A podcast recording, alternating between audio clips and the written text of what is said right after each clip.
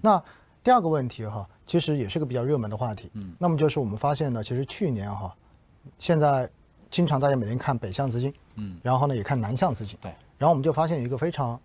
有意思的事情，嗯，因为每周我也会做那个估值，嗯，然后会总结数据，我就发现南向资金去年每周都在净流入，对，也就意味着大家都在买港股，对。而且全年净流入的金额超过了六千七百亿，对。非常大的一个金额。而在今年的前面的这两周，合起来也超过一千亿的一个资金流入到港股。对。那所以大家都说这么多钱进到港股，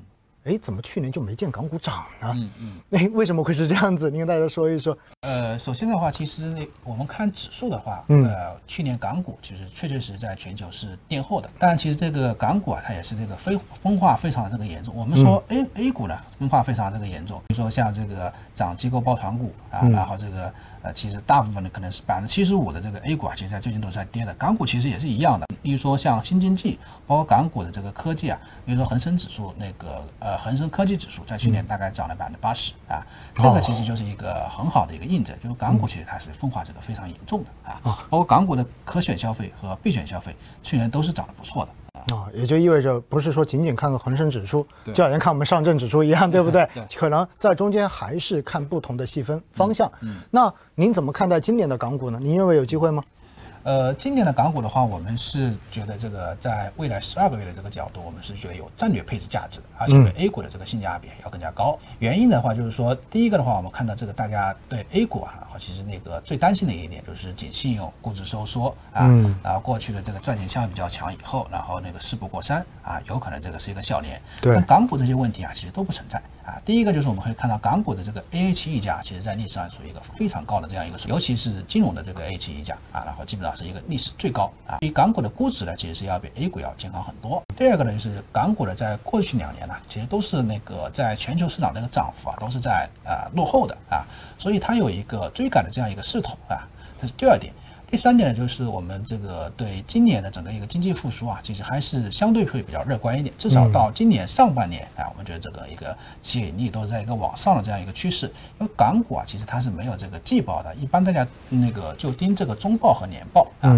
所以我们在上半年看到这个港股的盈利啊，然后一定会大幅的这个加速。在盈利上行周期中呢，其实港股的这个呃它的弹弹性呢是要比 A 股要更加好的，而且现在的话就是大家又在讲这个人民币汇率啊，然后人民币汇率在一个升值这样一个趋势中，然后整个人民币资产啊，其实它是有这个重估的这样一个可能性的，就各种各样的这个利好，其实都指向港股是一个那个性价比很高的这样一个市场。确实哈，我觉得您说的这个性价比，我自己也非常认同。因为现在看 A H 的那个溢价指数，基本上就一百三以上，对不对？这在历史也是一直处在一个高位。其实我在包括前两周在渠道做培训，我也会说，我说这只能说明两个问题，要么就是 A 股太贵了，嗯要么就是港股太便宜了，对不对？所以到最后一定也是两个处理方式，要么就港股涨，嗯要么就 A 股跌，对吧？就是这样的一个结果。但是确实，在全球疫情的这种发展情况之下，其实我们对于国内的经济的复苏，应该大家的信心还是比较足的。对，要而且叠加去年本身基数又特别的低，对所以有可能这些财报出来之后